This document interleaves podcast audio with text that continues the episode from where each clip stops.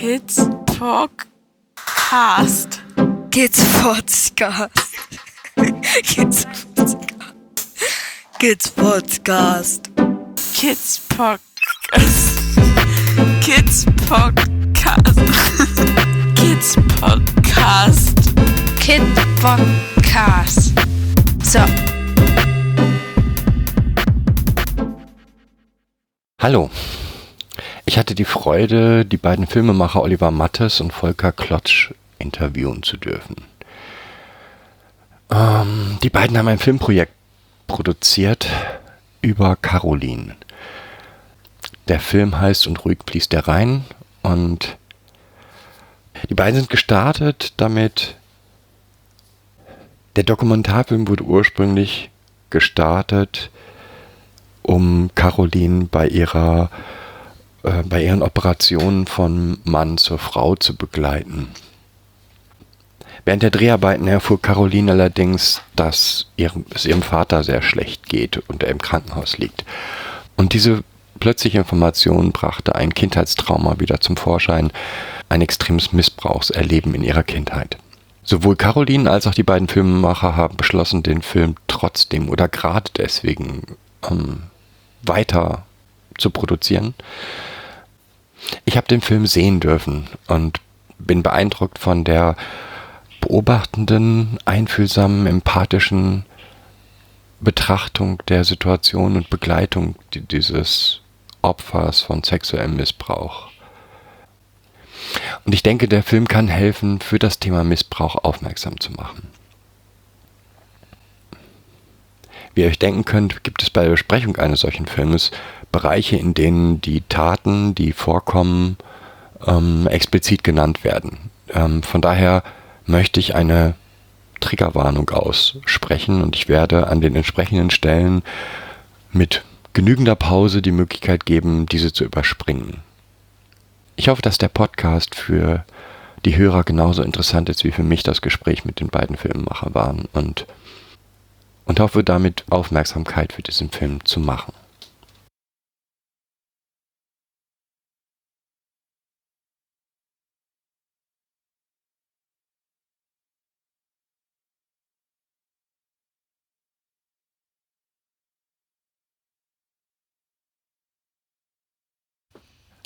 Hallo Oliver, hallo Volker.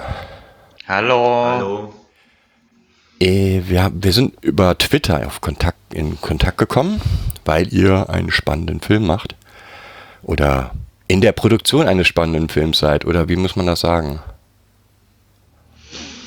Naja, wir sind auf den letzten Metern. Ähm, äh, der Film ist soweit geschnitten, ähm, hat den sogenannten Picture Lock als Status und jetzt geht es darum, ähm, die letzten Schritte äh, umzusetzen, also Sounddesign, bisschen Farbkorrektur und dann dieses Werk auszuspielen. Okay. Der Film heißt und. Und ruhig fließt da rein. Genau, richtig. Und ruhig fließt da rein. Dann erzählt mal mal kurz, ich finde, so als Einstieg ist es wichtig, ein bisschen was über euch, über Root Films.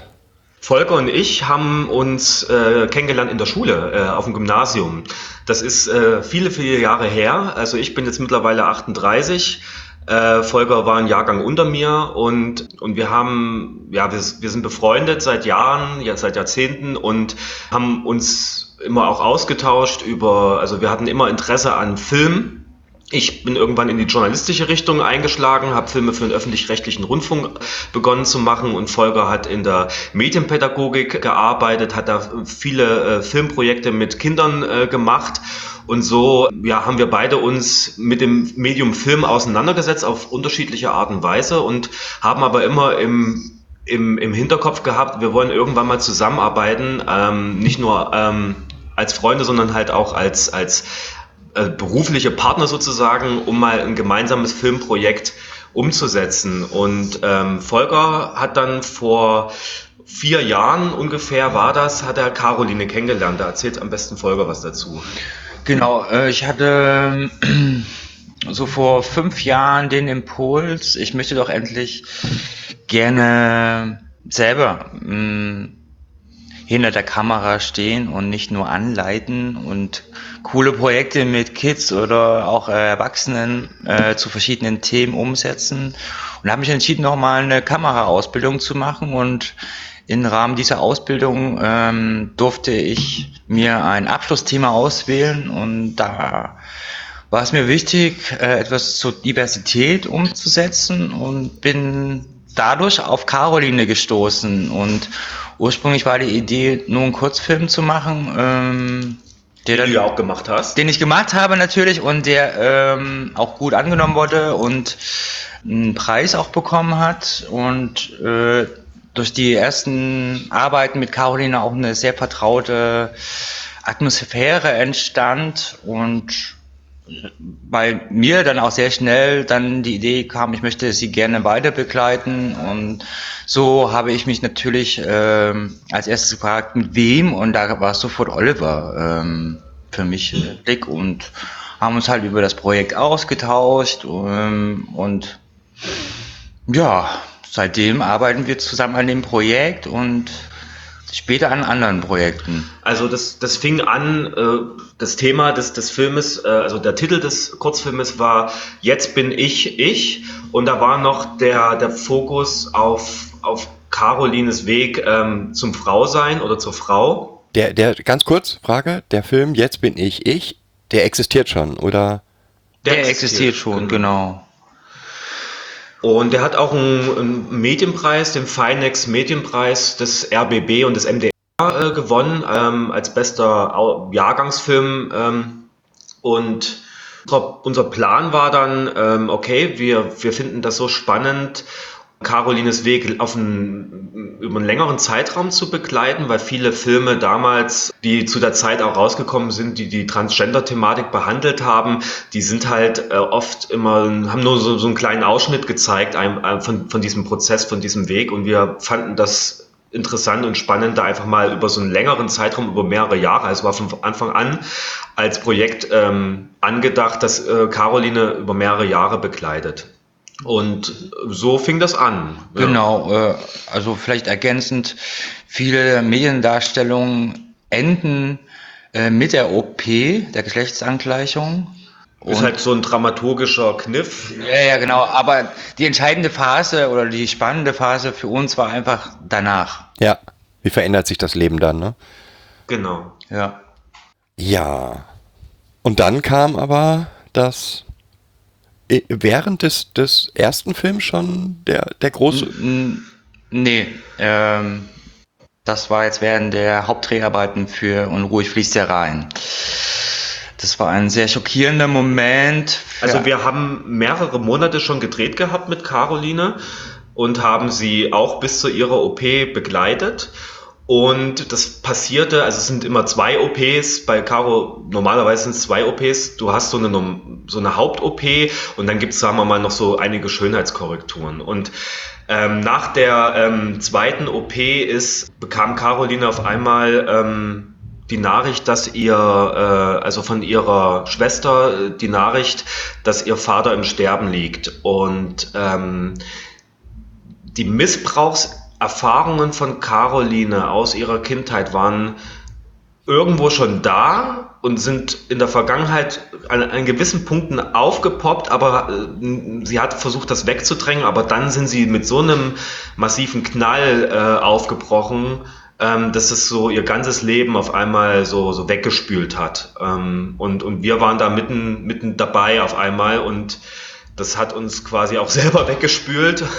Und wir wussten dann, kurz, kurze Zeit haben wir wirklich, ähm, also wir haben dann überlegt, was, was machen wir jetzt? Wir, wir waren selber konsterniert und, und haben überlegt, ob wir alles abbrechen, weil Caroline ging es dann erstmal richtig schlecht.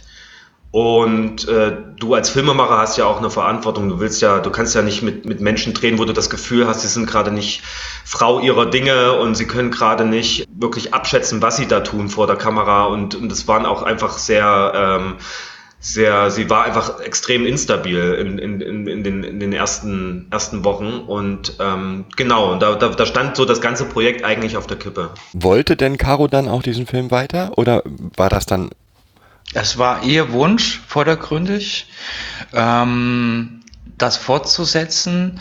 Wir haben uns auch in der Zwischenzeit mit ähm, Initiativen, Expertinnen äh, in dem Themenfeld sexualisierte Gewalt getroffen, darüber zu sprechen, äh, explizit geht das überhaupt? Und viele der Expertinnen meinten unbedingt, es ist wichtig, einen Film zu schaffen, der diesen Moment des Auftauchens eines Triggers äh, versucht zu dokumentieren, ähm, um auch auf der Ebene deutlich zu machen, was heißt das einfach konkret mit einer solchen Nachricht aus der Vergangenheit konfrontiert zu sein, was kann das alles auslösen? Und das führte auch für uns dazu, okay, wir stellen uns diesem Prozess. Wir wussten natürlich auch da zu dem Zeitpunkt nicht, was uns erwartet und äh, haben da zum Beispiel auch Therapeutinnen aufgesucht, die uns sozusagen auf eine Projektumsetzung beraten hat. Also eine Traumatherapeutin, die sich explizit auch mit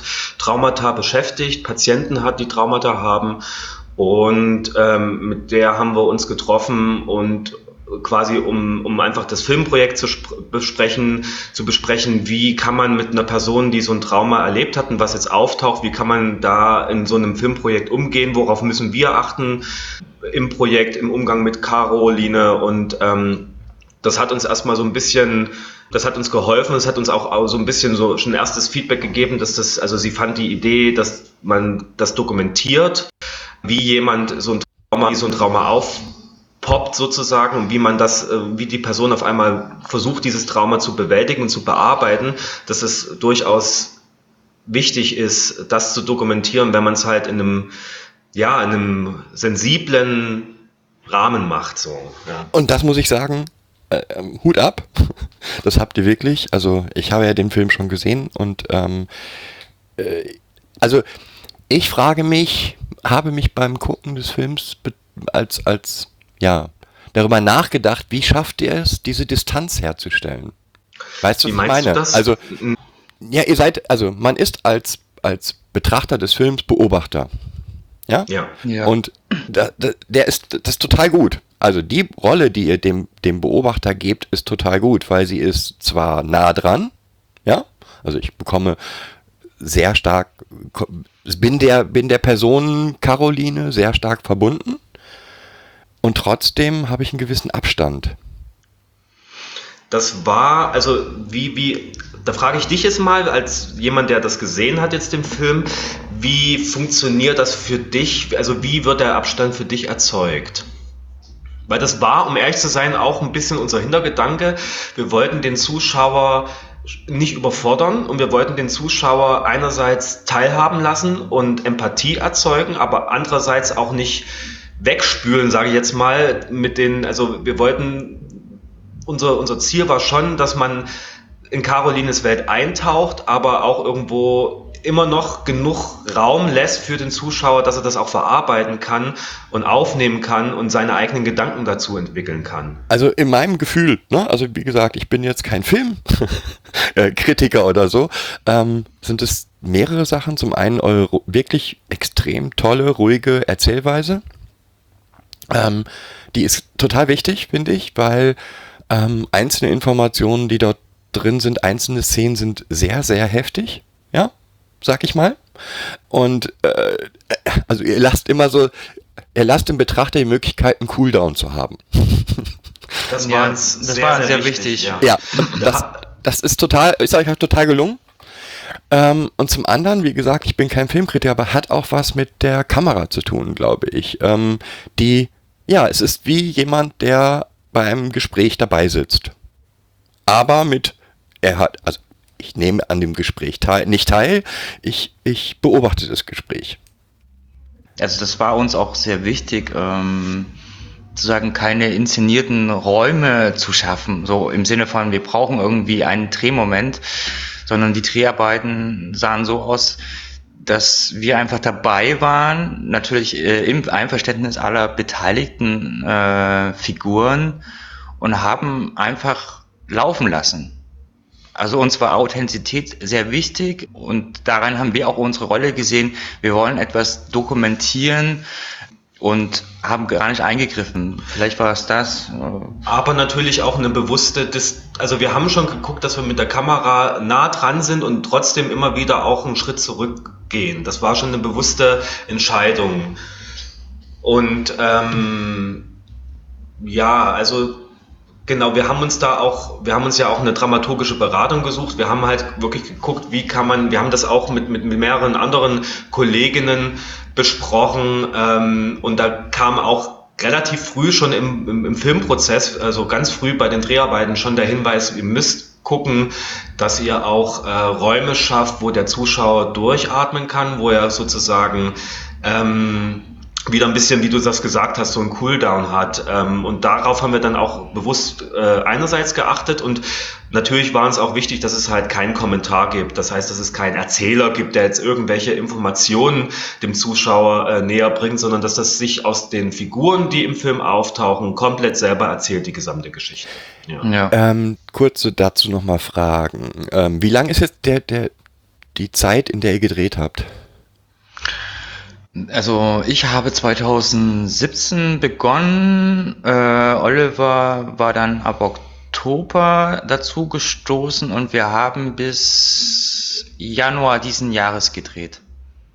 Also drei Jahre knapp, oder? Ja, ja, ja. Ja. Ähm, und ähm, es ist natürlich sehr viel Material entstanden, weil wir auch ja, ein Stück weit Hoffnung am Ende des Films geben wollten, mitteilen, mitgeben wollten.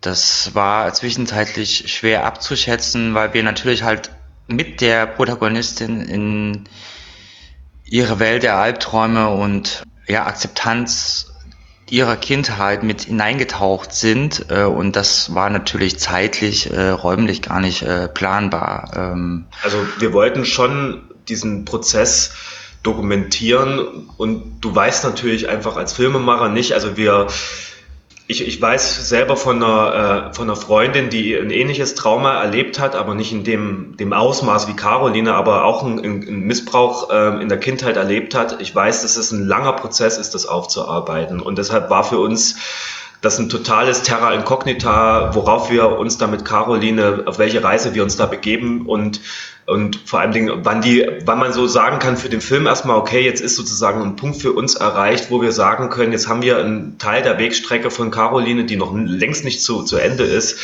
ähm, dokumentiert und, und haben jetzt das Gefühl, dass wir den Zuschauer schon mal auf eine Reise mitgenommen haben, die auch so ein, erstmal so ein erstes Ende findet, auch für den Film, für den Zuschauer aber auch mit dem Fingerzeig, das ist noch nicht zu Ende, die Reise von Caro. Ja, auf keinen Fall.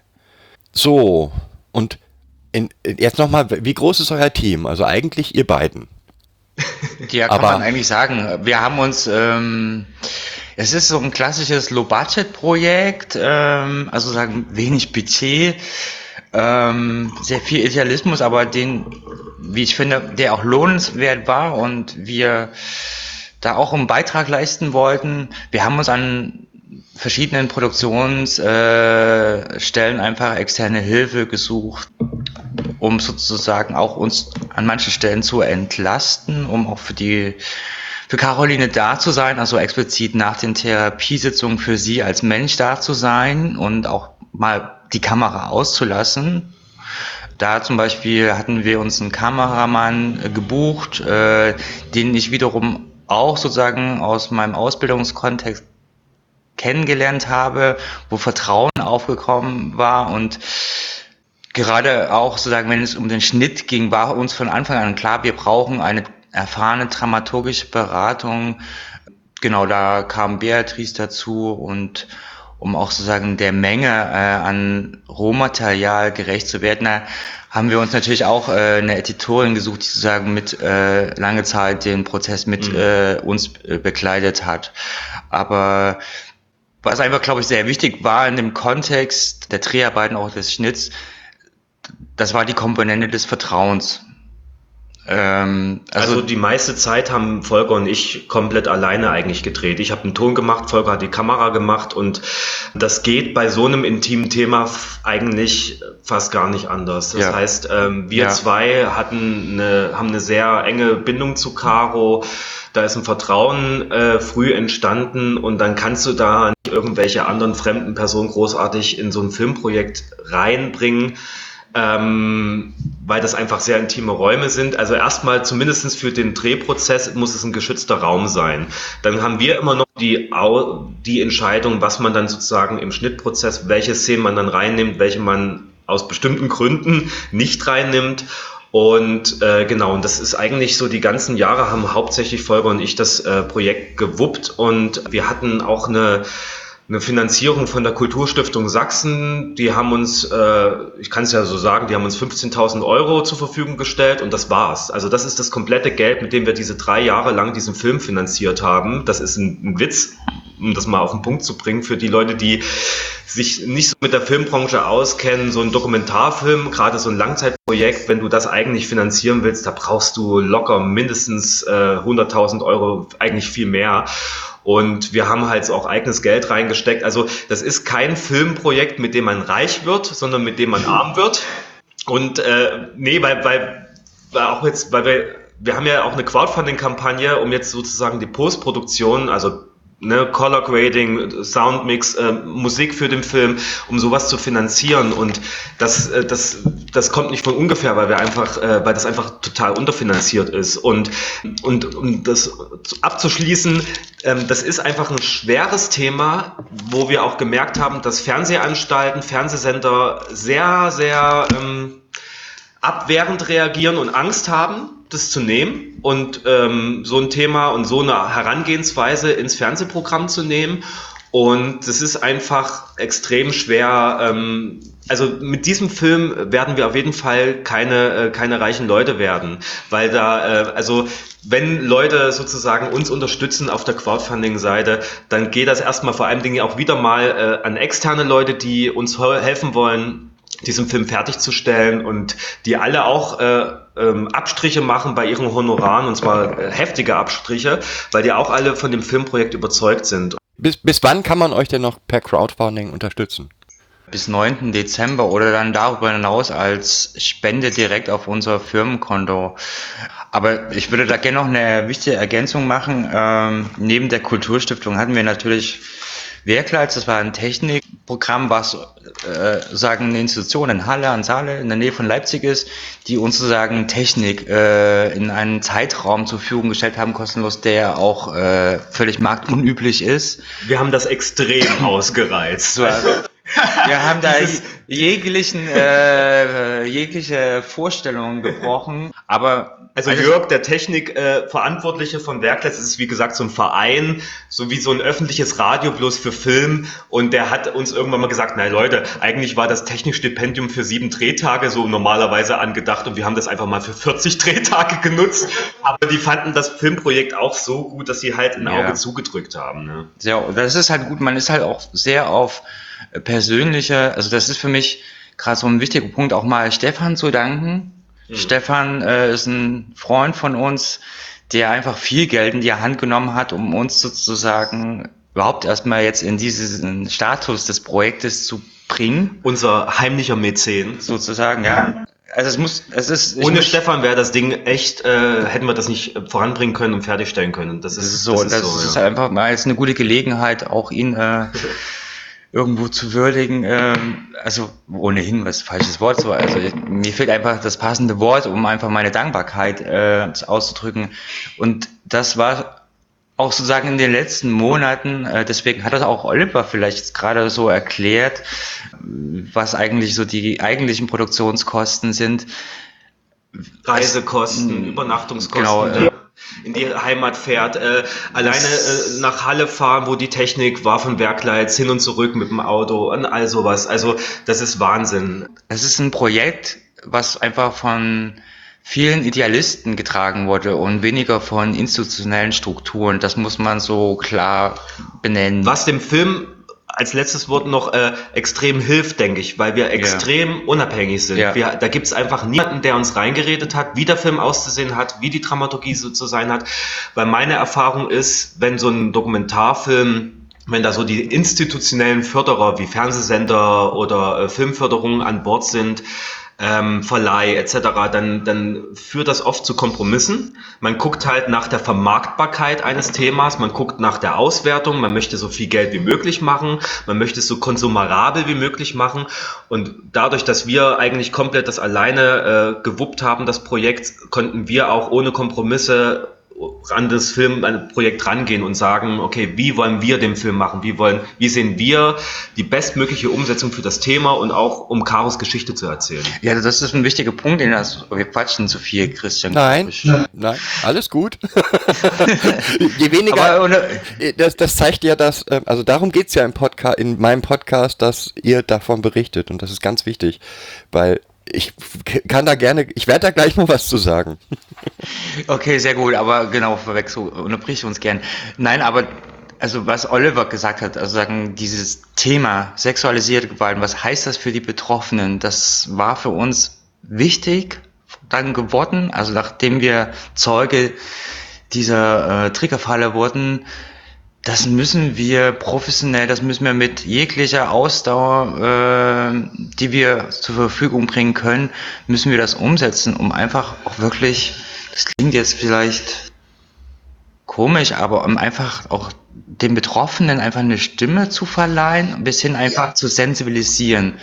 Was heißt das eigentlich, äh, in so einer Situation zu sein? So Also das, das muss ich auch noch mal, möchte ich auch noch mal klar machen. Also ich habe diesen Film ja gesehen und ähm, ich habe noch keinen so empathischen Film erlebt. Ähm, ich kenne das Thema, ja, weil, weil, weil es mich umgibt. Ähm, aber ja, es gibt eigentlich kaum Medien, die wirklich in der Lage sind, oder wo wirklich die, die, das Opfer im Zentrum steht. Ja? Und das habt ihr total toll gemacht. Und deswegen möchte ich auch gerne, dass der Film noch Förderung bekommt von an, dem einen oder anderen, der sich dafür interessiert. Noch eine Frage, bevor wir da in die, in, in die, ins Detail gehen. Ähm, wo wird man den Film denn sehen können? Wie werdet ihr den vermarkten? Wenn Also er denn wir- fertig ist.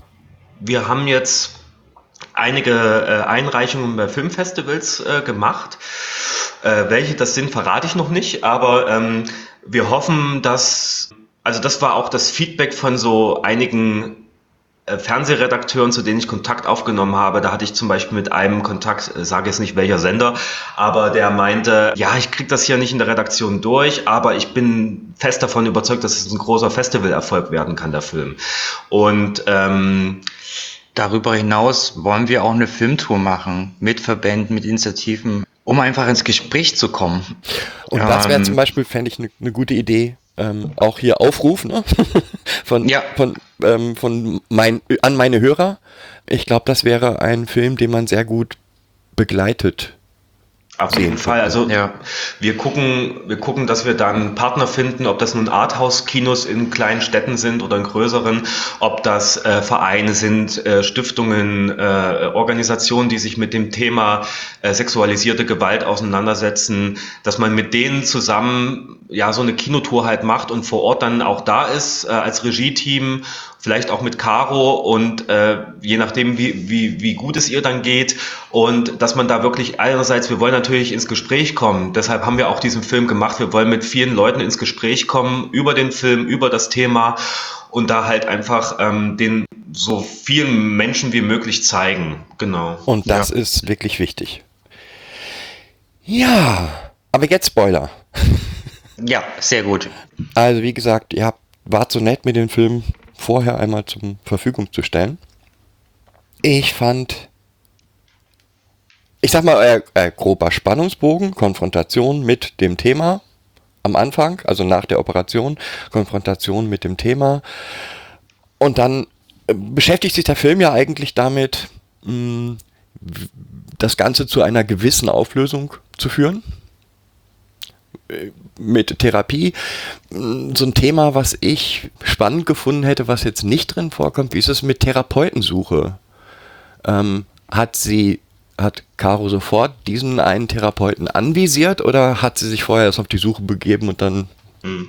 Das kommt ganz kurz im Vorgespräch zum äh, äh, erzählt das Caro, da fragt äh, ihr, äh, das ist äh, äh, Professor Saikowski, der fragt halt, ähm, ob sie sich schon Hilfe gesucht hat und sie hat gesagt, äh, ja, ich habe etliche Therapeuten äh, angefragt, aber die äh, bisher erfolglos. Das ist so die einzige Ministelle, wo das kurz so ein bisschen angedeutet wird. Das war wirklich ähm, ähm, das merkt sie auch jetzt in der Folgetherapie. Es ist unwahrscheinlich schwierig, einen Therapieplatz zu kriegen. Selbst als so massiv traumageschädigter Mensch gibt es dann Wartezeiten. Sie hat letztens uns erzählt, äh, da wurde ihr gesagt, ja, ähm, so Juni nächsten Jahres. So. Und ähm, das ist, das ist krass, wenn du, wenn, wenn man sich also Im folgenden Kapitel werden die Erlebnisse von Caroline explizit benannt. Von daher möchte ich hier eine Triggerwarnung aussprechen. Ihr könnt dieses Kapitel jederzeit überspringen.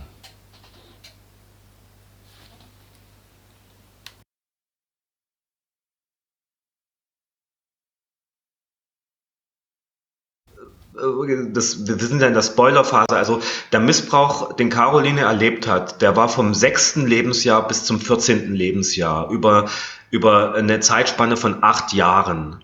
Ähm, durch mehreren Tätern muss man auch noch sagen. mehreren Tätern. Und das ist also, ihre gesamte Kindheit ist durch diesen Missbrauch determiniert worden. Und sie, äh, das ist äh, ein, ein, eine, eine Dimension, die kann man sich gar nicht, also die können wir uns bis heute noch nicht ausmalen, was das macht mit einem.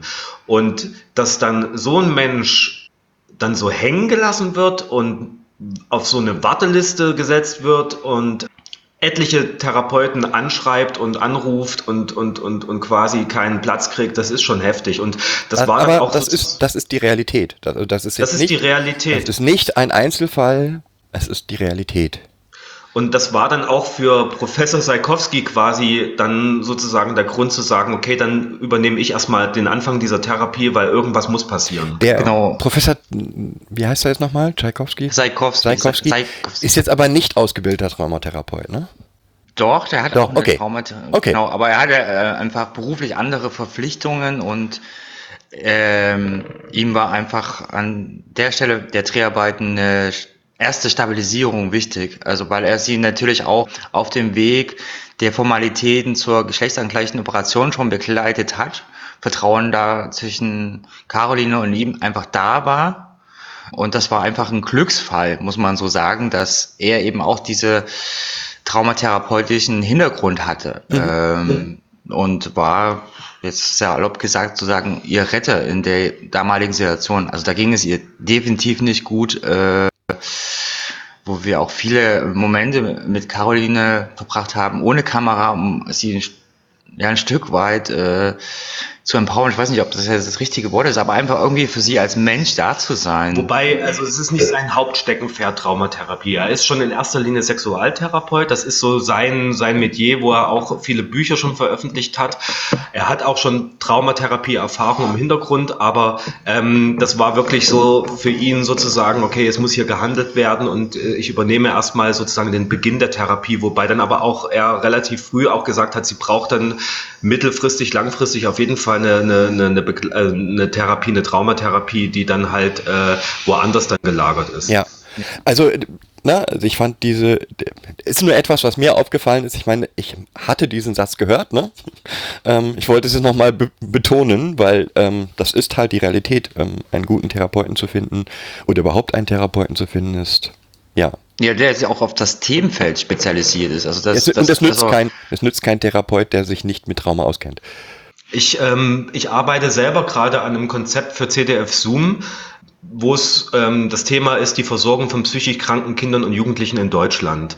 Und da möchte ich einen Film zu machen, weil äh, das ist schon vor dem Filmprojekt ist mir das aufgestoßen, aber auch ähm, während des Filmprojektes jetzt gar nicht mal nur wegen Caroline, sondern auch ähm, durch Bekannte im Umfeld ist mir halt einfach aufgefallen, dass die Versorgung von Kindern und Jugendlichen in Deutschland die ist nicht so schlecht jetzt im Vergleich zu anderen Ländern, aber es gibt da noch sehr viel Potenziale, wo man das verbessern kann. Und gerade die Wartezeiten auf dem Therapieplatz, äh, in der ambulanten Versorgung, die sind halt teilweise extrem, wo man dann quasi dann schon extrem suizidal sein muss, um, um endlich mal Gehör zu finden und irgendwo unterzukommen. Das ist schon krass. Was ich total, was mich total beeindruckt hat, ist aber auch etwas, was ich bei vielen Menschen mit Traumahintergrund erlebe, ähm, ist die Kraft, die diese Menschen haben eigentlich. Und das wird in dem Film auch total deutlich, finde ich, wie viel Kraft Caro aufbringen muss und auch aufbringen kann, um überhaupt damit klarzukommen. Und im, im Prinzip schon ja vor der Therapie.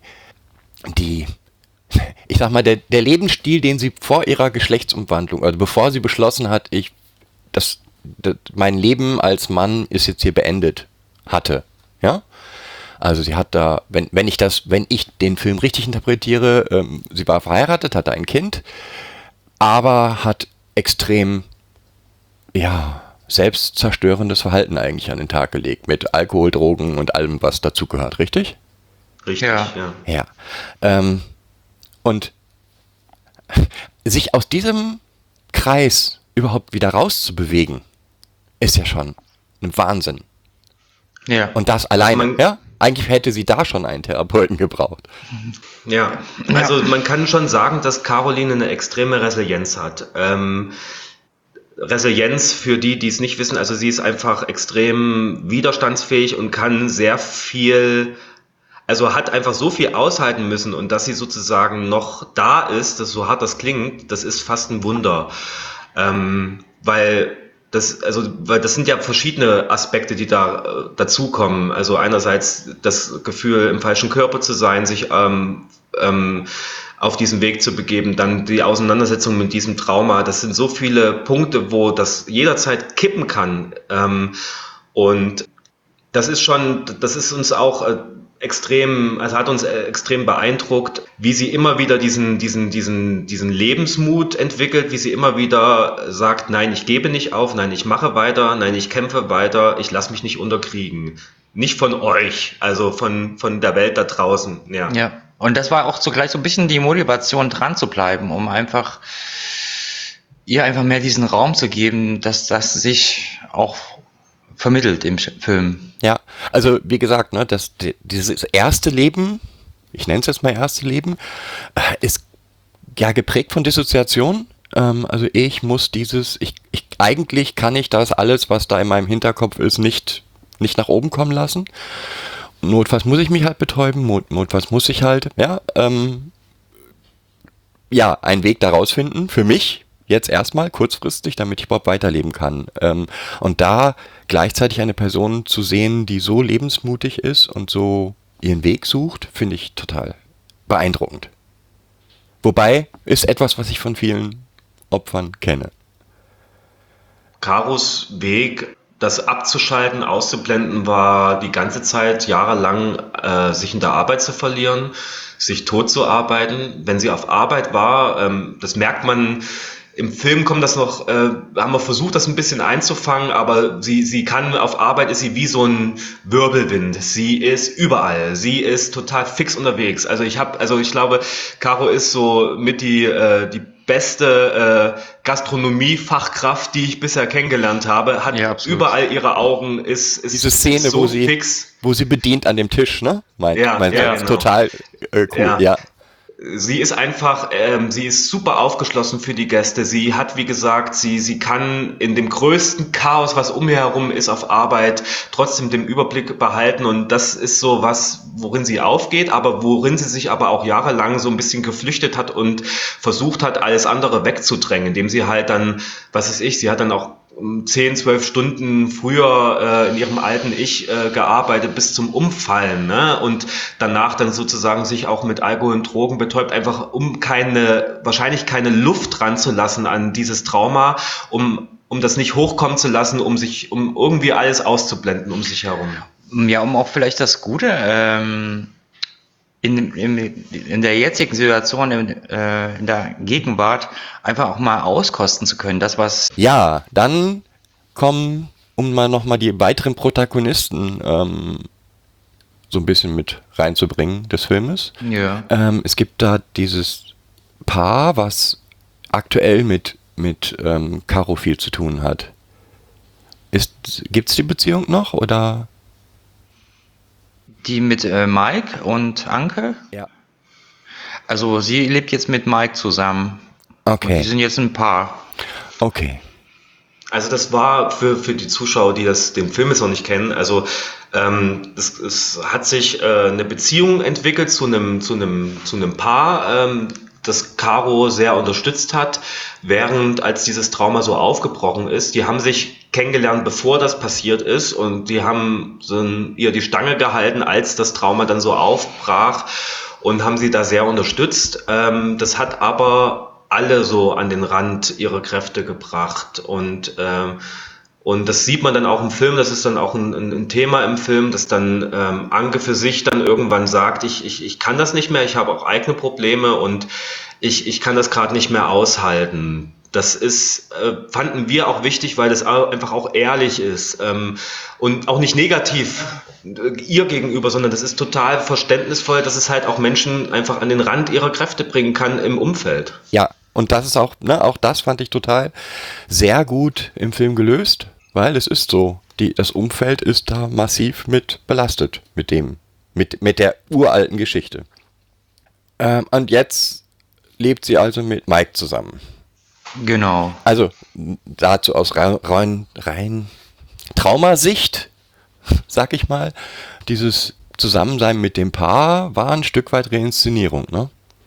Also da hatte sie die Rolle so ein bisschen. Ähm, ja, das hat sie. Kind ja. würde ich jetzt übertreiben, würde ich jetzt über, übertrieben, aber du weißt, was ich meine, ihr wisst, was ich meine. Ja, also das, das hat, das, darüber hat Caro dann auch selber gesprochen. Wir wollten das nicht zu sehr vertiefen, aber ja, das ist schon, ähm, da gibt es so, das geht so in eine Richtung vielleicht. Ähm, es ist aber natürlich, hat eine andere Dynamik. Ähm nee, Reinszenierung, ne? Also Reinszenierung ist nie das, ne? Das Gleiche, sondern ähm, irgendwie muss dieses, muss ich damit ja umgehen, auch wieder mit dem, was da passiert ist. Ähm, das beschäftigt mich ja trotzdem. Und also ich will es jetzt nicht auch nicht zu überspitzt darstellen, aber für mich hatte, hatte das etwas von einer Reinszenierung.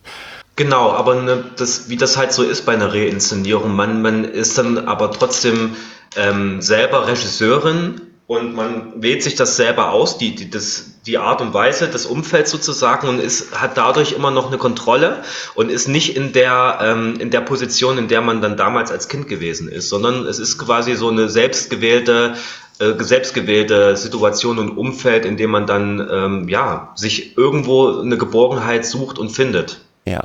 Was ich noch total spannend fand, ähm, ist, um wieder zu weiteren Teilnehmern an diesem Film, ähm, dass Caro es geschafft hat, trotz der Brüche immer noch die Beziehung zu zum Beispiel ihrer Ex-Frau und ihrem Kind aufrechtzuerhalten. Ja. Ähm, auch das ist ja eigentlich, ich meine, ähm, bedarf verdammt viel Kraft. Und die, das, was dort, was ihr im Film gezeigt hat, war es zumindest auch ja, wie soll ich sagen, ähm, Respekt voreinander da. Es ist, es ist, ja, das ist natürlich keine leichte Situation für beide. Also ähm, ihre Ex-Frau Heike äh, war natürlich, äh, als dann Caro gesagt hat, ich, ich, ich begebe mich auf dem Weg äh, zur Frau, ähm, das war natürlich ein, ein Schockmoment. Und da ist sie sicherlich immer noch so ein bisschen da kämpft sie immer noch mit, mit der damaligen Entscheidung, weil natürlich auch so, so ihr Lebenskonzept auf einmal von, von heute auf morgen zusammengebrochen ist. Und ähm, ja, da, da gibt es natürlich viel Verhandlungen miteinander und, und trotzdem ist da sozusagen, trotzdem ist jetzt der Kontakt nicht abgebrochen, äh, dass man jetzt gar nichts mehr miteinander zu tun haben will. Aber es ist halt auch wieder ein längerer Prozess, da sozusagen Verständnis zu entwickeln. Das ähm, kann man sich, glaube ich, vorstellen. Das ja, aber äh, es, äh, also sie gibt dort ja ganz viel Kraft rein und ähm, das wird zumindest deutlich im Film. Ja. Das ist gut und wichtig. Ja, also ja, wir haben da auch einen sehr wertschätzenden äh, Umgang miteinander erleben dürfen mit der Kamera. Das muss man auch sagen, ist jetzt auch nicht unbedingt selbstverständlich. Also. Auf jeden Fall. Und das, das ist mir halt aufgefallen. Dann gab, gibt es noch einen Freund, der in dem Film dabei ist. Ähm, der, jetzt weiß ich den. Der Axel. Axel, Der genau. Axel. Und auch da fand ich etwas, was, was ihr im Film sehr gut dargestellt habt. Also eigentlich ein sehr empathischer, verständnisvoller Mensch, aber der dann den Vorwurf an Karos Richtung gegeben hat, ähm, warum hast du nie was davon gesagt? Ja. Ja. Das ist, ähm, das fanden wir auch wichtig, ähm, weil das auch eine typische Reaktion ist, glaube ich, die oftmals äh, Opfer von Missbrauch ähm, erleben. Dieses Nichtverständnis, äh, wieso hast du nichts gesagt all die Jahre, ich bin doch dein bester Freund. Und das ist halt einfach, äh, das kriegt man ja auch mit, das ist einfach so schwer, ähm, wenn ich selber mit mir beschäftigt bin, irgendeinen Umgang mit diesem Trauma zu finden oder im Fall von Caro äh, versuchen auch dieses Trauma am besten zu vergessen. Das ist nichts, worüber man gerne redet. Und das, Das ist, Ist auch super etwas, schwer. ist auch etwas, was in, in ihren bestimmten Lebensabschnitten nicht vorhanden war. Also in ihrer aktiven ähm, Erinnerung. Es war nicht da. Sie hat alles dafür ge getan, damit es nicht nach oben kommt. Und ähm, ja, wie soll man über etwas reden, an das man sich nicht erinnert? Ja. Also sehr, fand ich ne, auch eine sehr spannende Szene ähm, mit diesem Freund. Und das ist ja nicht böse gemeint von ihm. Das war uns auch wichtig, dass man ihn wiederum nicht in so eine Situation bringt, sondern es ist einfach ein reales Gespräch, was so oft geführt wird, denke ich mir, was so oft ähm, Opfer von Missbrauch erleben und, und, und das war uns dann auch wichtig, diese Szene so reinzunehmen, einfach um auch dem Umfeld zu zeigen von Menschen, die Missbrauch erlebt haben. Ne? Also vielleicht auch selber, naja, einen Spiegel vorzuhalten, ist vielleicht ein bisschen, ja, aber schon in die Richtung gehen, äh, zu realisieren, ja, das ist, ähm, das ist einfach so, manchmal sind diese Erinnerungen so tief verschüttet, da kann man nicht dran, da kann man nicht drüber sprechen. Und, und das kann manchmal halt einfach wirklich im Fall von Caro über vier Jahrzehnte brauchen, ich, ich an dem Punkt bin, dass ich drüber sprechen kann. Salkowski hat uns mal in einem Gespräch erzählt, dass er manchmal ähm, am, am Sterbebett von, von Menschen ähm, sitzt ähm, und sie kurz bevor, bevor sie von dieser Welt gehen, das erste Mal in der Lage sind, über den erlebten Missbrauch zu sprechen. Das ist, ähm, das ist einfach so schwer, diesen Schritt zu gehen. Und, und einerseits wollen wir mit dem Film da mehr Sensibilität im Umfeld und im, Bekanntenkreis von, von Opfern von Missbrauch erzeugen, aber auch vielleicht dem einen oder anderen Opfer äh, sozusagen Mut geben, vielleicht diesen Schritt zu gehen. Ja, das fand ich, was hatte ich jetzt noch? Diese Überforderung der weiteren Beteiligten, die richtig deutlich geworden ist, ähm, wo ich auch, ja, für mich ähm, ist das ja auch ein Aufruf eigentlich an die Gesellschaft, weil die anderen Beteiligten brauchen genauso therapeutische Beratung. Und wenn es nur Beratung ist. Ähm, ihr habt euch die geholt von einem Traumatherapeuten, wenn ich das richtig verstanden habt, der euch zwar äh, eher beraten hat, könnt ihr den Film so machen und so, aber ich denke, ihr habt da auch Also die. ja, die, Entschuldigung. ähm, ihr habt dort auch, ja, auch über das, was ihr erlebt habt, ein bisschen gesprochen, oder nicht? Absolut, also auch zum Beispiel, ich bin äh, Papa von zwei Kindern ähm, und das war für mich auch sehr schwer auszuhalten, gerade in der Sichtung des Materials, das irgendwie für mich zu verarbeiten und gleichzeitig nach dem Abholen vom Kindergarten Papa zu sein. Das war für mich zum Beispiel eine sehr, sehr große Herausforderung, wie wie, wie, wie manage ich das für mich? Äh, wie gehe ich mit meinen unterschiedlichen Emotionshaushalten um? Und da war sie natürlich äh, sehr eine sehr willkommene und auch wichtige Ansprechpartnerin für mich zum Beispiel. Wie halte ich das aus? Und Also- also, ne, also das finde ich, wird im Film auch sehr deutlich, ähm, dass gerade auch diese, ich sag mal, Nebenbeteiligten zumindest Beratung brauchen, um, um das überhaupt ja, verarbeiten zu können. Auf jeden Fall. Und ich denke mir, das, das, das, das wird dann halt, ich, ich kann da nicht drüber sprechen, weil ich da jetzt noch nicht so viel recherchiert habe, aber mein Gefühl ist schon, das wird dann, äh, wenn man dann einen Therapieplatz hat äh, als, als, als Opfer von sexuell, äh, sexualisierter Gewalt, dass man dann ähm, dass dann halt, dann hat man diesen Therapieplatz, aber was ist mit dem Umfeld? Und dass man das, dass es eigentlich ein viel umfassenderes Betreuungs, sage ich jetzt mal, Konzept bräuchte, ähm, damit dann halt wirklich ja, damit alle Beteiligten irgendwie Unterstützung finden. Ich merke das ja auch aus Gesprächen mit Leuten, die zum Beispiel äh, Psychiatrien für Kinder und Jugendliche ähm, da, da merkt man ja, dass die Eltern genauso Betreuung brauchen. Also, also ich ähm, bin, ne, also wie gesagt, wir sind ja eine Erziehungsstelle für missbrauchte Kinder. Ähm, und ohne meine ja, und Supervision könnte ich nicht handeln. Absolut. Ist einfach so. Man braucht jemanden, dem man auch mal sagen kann, das ist gerade alles scheiße. Ja?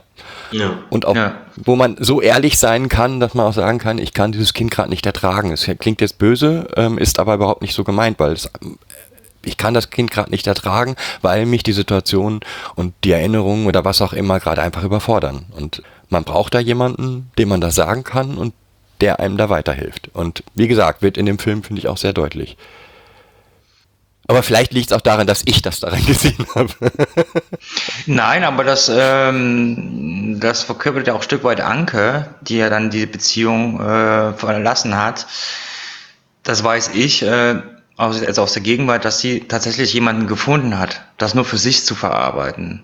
Ähm, also sagen, sie ist gegangen, weil sie es nicht mehr ausgehalten hat und seitdem befindet sie sich in einer therapeutischen Behandlung und ist auch nur äh, nahestehende Person gewesen jetzt, ähm, die einen Ausschnitt mitbekommen hat. So, ne? Und wenn man das sozusagen jetzt mal weiterdenkt, so, je länger man sozusagen da ist, also da wünsche ich mir tatsächlich, wie es Oliver schon gesagt hat, einfach auch mehr Sensibilität von Institutionen und auch eine Förderstruktur äh, für die Angehörigen. Das ist eine enorme Last, das muss man einmal so klar benennen. Also und, und du, du bist ja auch ähm, so, wenn eine, eine, eine, eine dir nahestehende Person dir von so einem Trauma berichtet, das, das hat ja ganz ganz zwangsläufig auch Rückkopplungseffekte. Äh, du beschäftigst dich ja dann auch zwangsläufig mit dir und deiner Kindheit. Du musst nicht unbedingt ein Traumata in, der, in, in dem Ausmaß, wie Caro das erlebt hat, erlebt haben, aber du, du, du, du reflektierst ja auch wie über meine Kindheit und da kommen natürlich auch eventuell irgendwelche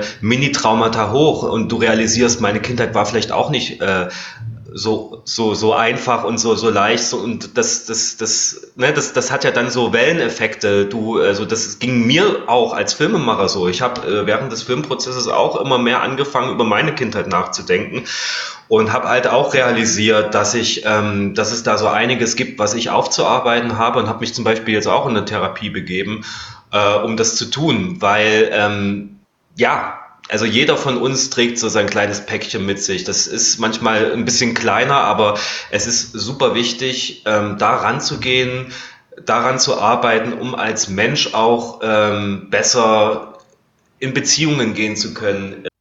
Ja, wir, wir, alle, wir alle verdrängen auch etwas. Im folgenden Kapitel werden die Erlebnisse von Caroline explizit benannt. Von daher möchte ich hier eine Triggerwarnung aussprechen. Ihr könnt dieses Kapitel jederzeit überspringen.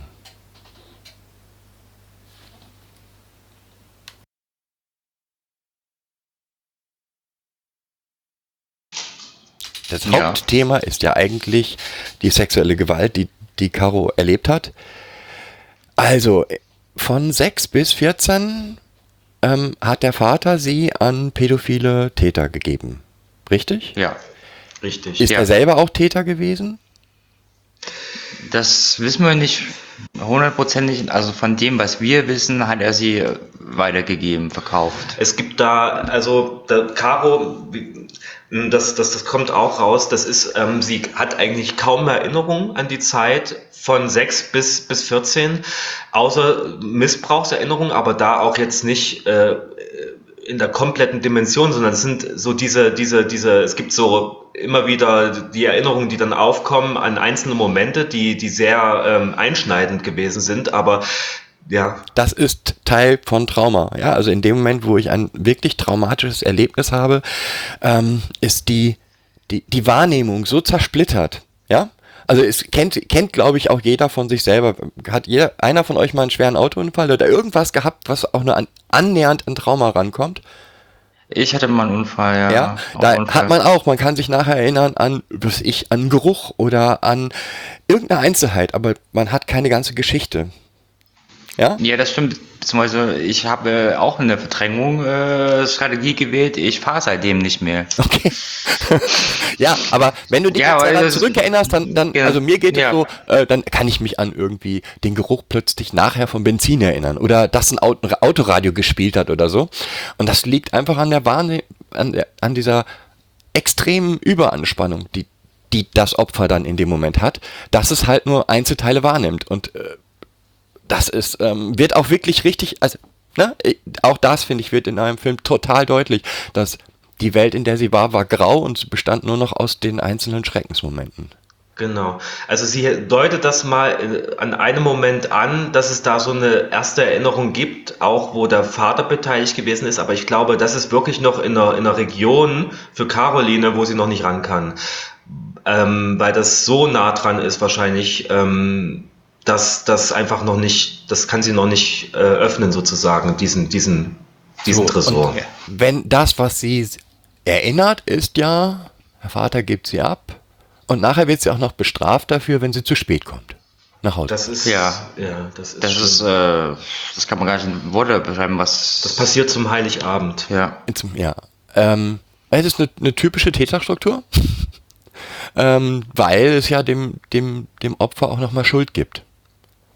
Ja. Das ist eine perfide Manipulation, was da passiert ist. Das ist äh, unfassbar. Also das ist, ja, äh, man, da hat der Vater versucht, ähm, wirklich dieses Kind, ja, so, so eine Schuldzuweisung zu machen und, und so, zu, so zu manipulieren. Und das ist, das das kann es nicht in Worte fassen. Das, ist, aber also nochmal, das ist Täterstruktur. Der, Tä- der Täter versucht immer das Kind oder das Opfer zum Schuldigen zu machen. Ähm, wenn du das jetzt erzählst, dann geht es deiner Mama ganz schlecht. Ja? Ja. Ähnliche Sprüche werden da gefallen sein. Ja, Täter manipulieren das Opfer auf die perfideste Art und Weise und ich finde, das wird in, in eurem Film super, super deutlich und sehr toll deutlich. Ja, Ja. Was, ich, ja, das ist es. Äh, es war auch so ein Punkt, also eine Herausforderung, wie gestaltet man das äh, im Schnitt? Also das war so ein Punkt, an dem wir sehr lange gearbeitet haben. was Das- man aus den Therapiesitzungen in dem Film nimmt und wie man die anordnet. Genau. Ähm, um auch zu sagen, wie, wie greift man sozusagen den Aspekt von dysfunktionalen Familienstruktur, Strukturen auf, die das was ihr da auch, was ich auch total toll finde, weil es gibt immer diesen in der allgemeinen Bevölkerung, ja, aber das sind doch deine Eltern, du musst doch verzeihen und es gibt auch viele, die meinen, dass eine Therapie dann darin besteht, dass sie, dass das Opfer dann auch noch den Tätern verzeihen muss. Ähm, und in eurem Film wird deutlich, um was es eigentlich beim Verzeihen geht. Nämlich sich selber zu verzeihen in dieser Szene, wo Caro sich das Auto nimmt und das Auto zerstört, um, ja, ähm, oder auch vorher in diesem Wegstoßen. Ja. Also für mich hat es genau die Fragen aufgeworfen, die in unserer Arbeit eben auch immer entsteht. Ne? Was ist denn dann noch Familie? Und äh, hat das Opfer hat das Recht zu sagen, nein, das ist, ihr seid nicht mehr meine Familie. Wo hört Familie auf? Ja, oder was soll eigentlich Familie leisten? Also sagen, das beantwortet jetzt nicht direkt der Film so, ja, aber um, Äh, na, für das mich, war so ein, wie gesagt, für mich stellt die Frage, also Caro hat den, den Kontakt zu komplett ihrer Familie abge, ähm, Ja. absolut, äh, Ja. ja. So, und ich finde, das wird deutlich, ja, und sie hat das Recht dazu. Ja, absolut. so, und zwar komplett das Recht dazu, weil alle, die noch beteiligt sind, außer der Vater, sind auch Mittäter. Die Mutter, natürlich wird die Mutter, würde die Mutter sagen, ich habe nichts gewusst. Aber die Frage wird ja auch aufgeworfen, hat sie denn wirklich nichts gewusst? Hat sie nicht doch irgendwo was geahnt? Wie war das, wenn du zu spät nach Hause gekommen bist? Ja, also, also gerade auch an Heiligabend, also da, Das Wo war war- mir nicht bewusst, wo- dass es Heiligabend war. Aber Wo, wo, wo ist mein sechsjähriger Sohn am Heiligabend? Wo ist der? Und wieso kommt der zu spät, wieso kommt er dann irgendwann später nach Hause und wieso schlägt mein Mann äh, meinen Sohn unter den Tisch und ich schaue zu? Genau. Also damit ist die Mutter auch Täter. Von den Geschwistern kann man jetzt nicht, ähm, ne, weiß ich nicht, sind das ältere oder jüngere Geschwister, weißt du? Die sind, ach, die sind äh, sechs Jahre, sechs, acht Jahre später zur Welt gekommen. Also, Also jünger. jünger, wesentlich jünger und ja, werden es sozusagen nicht beobachten können. Äh, ja, Also wir wissen es einfach. wir wissen es auch nicht so richtig. Und das ist jetzt eine Mutmaßung, aber mm, Also bei der Mutter finde ich jetzt keine Mutmaßung, weil es ähm, Ja. deutlich ist. Auch da hat vielleicht ein Kind das Recht zu sagen, aber die Verbindung zu der Familie tut so weh, dass ich diese Verbindung nicht mehr will. Hm. Und das finde ich in eurem Film zumindest thematisiert. Also eines kann man vielleicht noch erwähnen. Ähm, Caro hat irgendwann mal ähm, gegenüber ihren Geschwistern von dem Missbrauch erzählt, aber ähm, ihr, ihr wird nicht geglaubt. Ja, auch das ist natürlich üblich. Kann ja nicht sein, weil nicht sein kann, was nicht sein darf. Ja. ja. Ja, dann zu der, der Therapie nochmal. Also ich sehr eindrucksvoll, finde ich, die Szenen, die ihr gewählt habt. Was habt ihr da noch für euch für ein Gefühl? Zu den Therapiesitzungen. Ja, ist nicht zu den Therapiesitzungen, zu dem Thema Therapie allgemein. Also allein das zu filmen stelle ich mir schwer vor. Also wir haben natürlich vorab äh, Rücksprache mit verschiedenen Therapeuten, auch insbesondere mit Herrn Salkowski geführt, was ist machbar, was nicht. Und auch natürlich mit Caroline, äh, ob sie sich das vorstellen kann, weil das natürlich ein sehr intimer Bereich ist, in dem man eintritt. Und alle Beteiligten haben uns eher zu diesem Schritt ermutigt, das tatsächlich umzusetzen, weil es im Film zugleich natürlich auch eine Narration erlaubt. Also Fragen, die wir uns auch ein Stück weit gestellt haben, stellt der Therapeut bis hin auch sozusagen den Raum der Therapie zu enttabuisieren. Also ich lebe zum Glück in einem persönlichen Umfeld, wo sozusagen Therapie sozusagen nicht verdammt ist, aber ich aber auch oft genug schon auf Menschen gestoßen bin, die meinen, äh, was ist das? Und ach, eigentlich will ich darüber nicht reden. Äh, das war für uns auch noch sagen ein weiterer Nebenaspekt, Therapie als Verhandlungsraum auch ein Stück weit zu normalisieren. Dass das völlig in Ordnung ist, dass man, wenn es einem nicht gut geht, in welchem Grad auch immer, dass man sich einfach Hilfe sucht. So. Und, und, und zwei Dinge haben uns dann noch äh, auch weiterhin bestärkt. Einerseits, dass Professor Salkowski gesagt hat, ich gehe davon aus, dass die Kamera nicht ablenken wird von der Therapie, weil dieser Prozess so, weil dann Caroline so eintaucht in den Prozess, dass sie die Kamera gar nicht mehr wahrnimmt. Das war dann auch, das haben wir dann auch erlebt. Also die, für uns war natürlich total wichtig, dass wir nicht Einfluss nehmen in der Therapie, dass wir nicht die Therapie stören, den Prozess. Und äh, das hat man, das, das kriegt man, glaube ich, auch durch die Filmaufnahmen mit, dass Caroline dann wirklich abtaucht und, und die Kamera gar nicht mehr wahrnimmt. Und dann war uns aber auch wichtig, dass oder uns hat dann auch bestärkt darin, dass wir einfach so ein, eine enge Beziehung zu Caroline hatten und sie auch in diversen Interviews, die wir mit ihr geführt haben, viele Dinge erzählt hat schon uns ähm, und der Kamera, die sie dann auch in den Therapiesitzungen erzählt, wo wir auch das Gefühl hatten, das sind Informationen, die, die ist auch Caroline bereit sozusagen der Kamera auch zu erzählen und ähm, Dann kann man es auch filmen.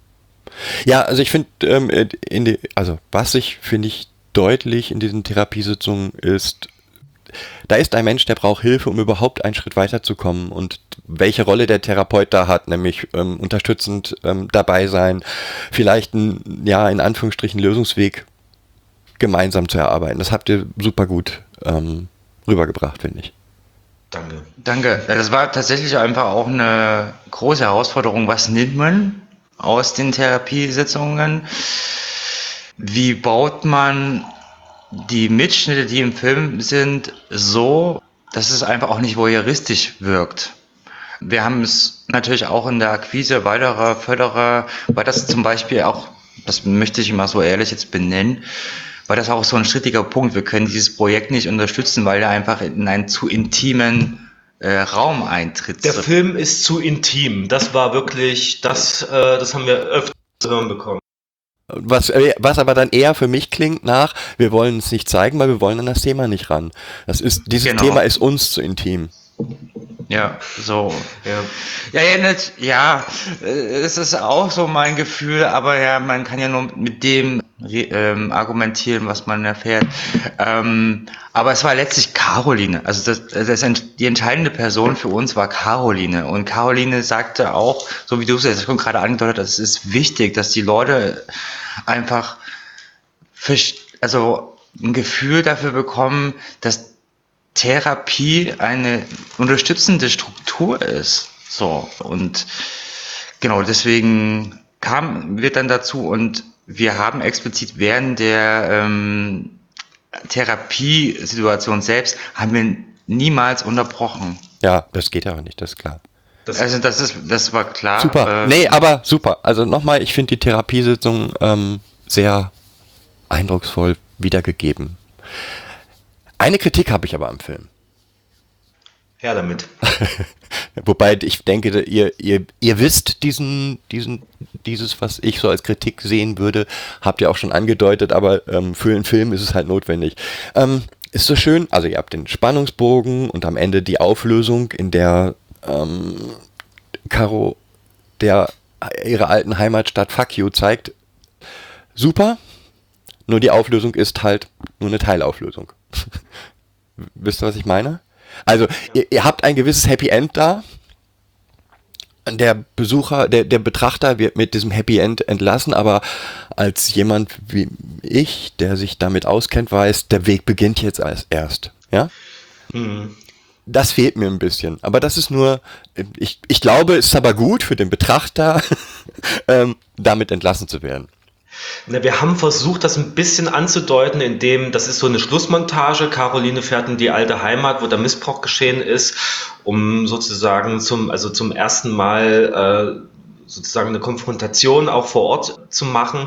Und wir haben vorher quasi, zeigen wir nochmal eine kurze Situation, wo dann sozusagen die Therapie weitergeht, wo man nichts hört aus der Therapie, aber wo Caroline in einem Sessel äh, sitzt, also wo quasi so analytisch gearbeitet wird und und um quasi äh, da zumindest bildlich schon mal anzu, äh, anzudeuten, es geht weiter.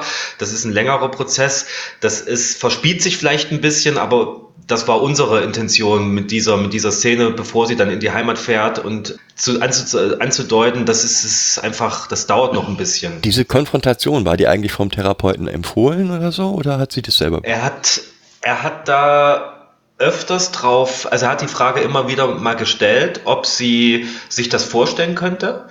Und ähm, bei den früheren Therapiesitzungen hat sie gesagt, sie ist noch nicht so weit, sie kann das noch nicht. Ähm, er hat auch gefragt, ob, er, ob sie zum Beispiel einen Brief an ihren Vater schreiben könnte. Und ähm, wie, ich, wie wir jetzt erfahren haben, hat sie auch äh, diesen Brief geschrieben äh, mittlerweile. Äh, ich glaube 22 Seiten. Also das sind so, ja, also er hat dann schon geguckt, ähm, dass sie quasi sich, ob, ob sie, er fand das, glaube ich, so eine Art Exposition, er fand das, äh, glaube ich, ganz gut. Und äh, ab einem gewissen Punkt dann, das hat dann schon ein Jahr später sozusagen nach Beginn der Therapien, dass sie dann diesen Schritt ge gemacht hat und es hat ihr auch äh, so eine erste ja, dieses Zurückhalten, diese Wut, die da, diese enorme Wut, Ja. die da in ihr ist und die so lange zurückgehalten wurde, die langsam rauszulassen und ähm, das also frei zu lassen ne? und, und, und nicht zurückzuhalten. Ja, und es hat auch noch die, mal die Bedeutung, also nochmal das, hm, das, was da passiert ist, ist in der Vergangenheit. Es hat jetzt in der Realität hier nichts mehr zu tun. Das heißt, wenn sie sich mit dem Ort konfrontiert, ist es auch ein Stück weit eine, eine zeitliche Einordnung, auch wenn es vielleicht blöd klingt. Also ich finde, auch diese Szene finde ich sehr beeindruckend. Ich hatte mich nur gefragt, ähm, ob der Therapeut das wohl geraten hat oder nicht.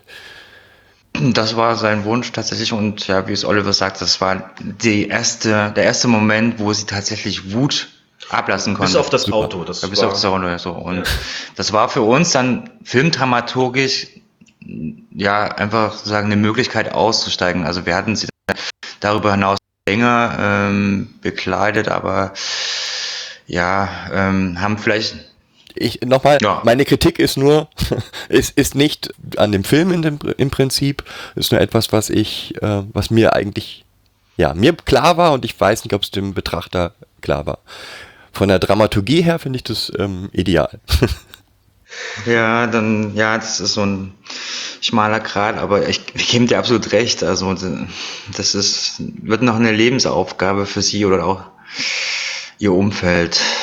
Aber das, das sagt Caro ja selber. Genau. Also viele Dinge, die wir jetzt sagen über Caro, sind Dinge, die sie uns, also das ist ihre Selbstwahrnehmung, Sachen, die sie selber sagt, ähm, weil wir wollen uns das natürlich überhaupt nicht anmaßen, über Eben. sie äh, zu urteilen oder, oder eine Interpretation vorzunehmen, sondern das sind dann schon Gedankengänge von ihr selber. Hm. Ja. Und das, also wie gesagt, das, äh, das Gefühl habe ich auch im Film, ne? Also, dass ähm, ihr nicht über jemanden schreibt oder einen Film macht, sondern eigentlich, ja, sie ist eigentlich der zentrale Punkt. Und sie Sie erzählt. ist die Ja. Regisseurin äh, so ein bisschen von dem Film und sie ist auch ähm, also wirklich äh, eine enorme äh, Triebfeder gewesen in dem ganzen äh, ganzen Film. Sie ist da wirklich auch manchmal mit so einer Fackel vorangeschritten und ich möchte, dass dieser Film nach draußen kommt und ich möchte der Welt äh, erklären, was es für, für, für mich und für andere bedeutet, so ein Trauma zu erleben. Also sie hat uns da manchmal selber am Arm gepackt und mitgerissen. Und Ja. ja, ich möchte mich dann sozusagen, äh, das werdet ihr ja hoffentlich ausrichten, auch dafür bedanken, für diese Kraft, die sie da investiert hat. Ähm, ja, ich, ich mache mal so Tweets, ähm, in denen, oder wir versuchen gerade immer mal wieder Tweets ähm, zu machen mit ähm, Wir sind viele und Trauma und Ach so, eine Frage haben wir noch zu dem Film, und zwar, wie du eine bestimmte Szene wahrgenommen hast. Ähm, und zwar, es gibt eine Szene, wo Caroline auf Axel trifft und am Ende fragt äh, Axel, ich möchte das von, äh, du hast letztens äh, erst erzählt, dass du, dass du überlegt hast, dich umzubringen und ich möchte sowas von dir nicht hören. Und wir fanden das wichtig, einfach um zu zeigen, ähm, dass einerseits wirkt das ganz normal, die zusammen, vorher ist Caro auf Arbeit und uns war das wichtig, das reinzunehmen, um zu zeigen, ja, aber äh, in jeder, äh, ja, aber das ist halt die Oberfläche und, und, und darunter brodelt's halt gewaltig. Und da ist jetzt sozusagen die Frage, ist das, ist das zu sehr äh, ausgestellt? Äh, Ist, ist da sozusagen Caro zu, äh, sie ist ja, äh, er konfrontiert sie ja auch damit. Ähm, ich finde, dieser Axel ne, hat genau die Rolle zu, äh, für mich jetzt. Ja, hat genau die Rolle, wie reagiert eigentlich die Bevölkerung, selbst Menschen, die dem sehr nahe sind, wie reagieren die auf dieses Traum Trauma? Und eigentlich reagiert er genauso, wie jeder andere das macht, nämlich, lass mich damit bloß in Ruhe, ich will das nicht. Ja? Und eigentlich, und das macht er sehr authentisch. Und deswegen finde ich Ja. die Szene auch sehr gut. Ich persönlich. Damit, und ja, mein Problem ist immer, äh, wie die, diese, diese, ah, wie hieß sie denn jetzt noch, diese Frau? Ich habe schon wieder einen Namen, ich habe ein ganz schlechtes Namensgedächtnis, die dann jetzt aus der Beziehung rausgegangen ist. Anke. Äh, die Anke, ne? Ähm, auch die, äh, die, ich will sie nicht abwerten, ja? Was ihr toll, total toll macht, ihr nehmt eigentlich jeden der Protagonisten ernst in seiner Rolle. Ich weiß nicht, ob das die Bevölkerung, ob das die alle anderen Menschen schaffen, das so mitzunehmen, ja, und den nicht äh, nicht zu sagen, äh, der ist ja, ne, der ist ja böse oder so. Ähm, für mich ist es nicht so. Für mich ist das, ähm, die reagieren, weil sie keine Hilfe haben, So. Ja. ja. ja, ähm, wo immer mal wieder auf Twitter auch traumatisierte Menschen berichten, wie es ihnen geht, was das mit ihrem Leben macht. Und ähm, mal einen Film zu haben, der das darstellt, ist toll. Deswegen möchte ich mich bei euch für diesen Film bedanken. Ähm, wir möchten noch äh, zwei Partnern danken, ähm, Ja. ähm, die uns auch äh, schon finanziell unterstützt haben bei der Crowdfunding-Kampagne. Das ist einerseits Tour 41. Ähm, das ist ein relativ relativ neue Initiative und dort, äh, die haben auch eine, eine Seite im Projekt, wo ähm, Opfer von Missbrauch ihre Geschichte erzählen können. Und ähm, die haben auch schon den Film gesehen und fanden den sehr, sehr toll und also ohne jetzt Selbstlob zu machen, aber es hat sie dann auch bewogen, uns zu unterstützen. Ihr dürft auch Selbstlob machen, der Film ist gut. Ja, ähm, Ja, ähm, nee, aber das ist uns wichtig, äh, einerseits genau Tour 41 zu danken und dann Innocence in Danger ist ein anderes Projekt, auch ein Verein, ähm, die sich äh, ähm, für Opfer von Missbrauch einsetzen. Und ja, diesen zwei Projekten wollen wir nochmal recht herzlich danken für ihre Unterstützung. ja, natürlich auch dir, dass du äh, mit uns jetzt äh, diesen wunderbaren Podcast aufgenommen Das hast. wird sich zeigen, ob der wunderbar ist. ich, ich fand es super spannend, mit euch zu reden über den Film. Ähm, ich hoffe, dass ihr noch ein paar Unterstützer findet. Ich würde Also sagen, die Kampagne, die Kampagne läuft jetzt noch ungefähr eine Woche lang. Ähm, wenn der Podcast rauskommt, sind es wahrscheinlich nur noch fünf, vier Tage. Also äh, nicht mehr so viel Zeit. Ähm, und wie gesagt, jede einzelne Spende hilft uns oder auch jede Verbreitung dieser Kampagne ne, in sozialen Netzwerken oder äh, in eurem Freundes- oder Bekanntenkreis ähm, hilft uns, um diesen Film fertigzustellen. Ja, oder über die Kampagne hinaus kann man jederzeit dann auf uns noch zugehen. Also Auf jeden Fall. ähm, das ist super. Ja, da möchte ich mich für das nette Gespräch bedanken. Und ich hoffe, dass wir uns nicht ganz aus den Augen verlieren. Ich finde es super spannend, was ihr so macht. Tschüss! ciao. Mach's gut.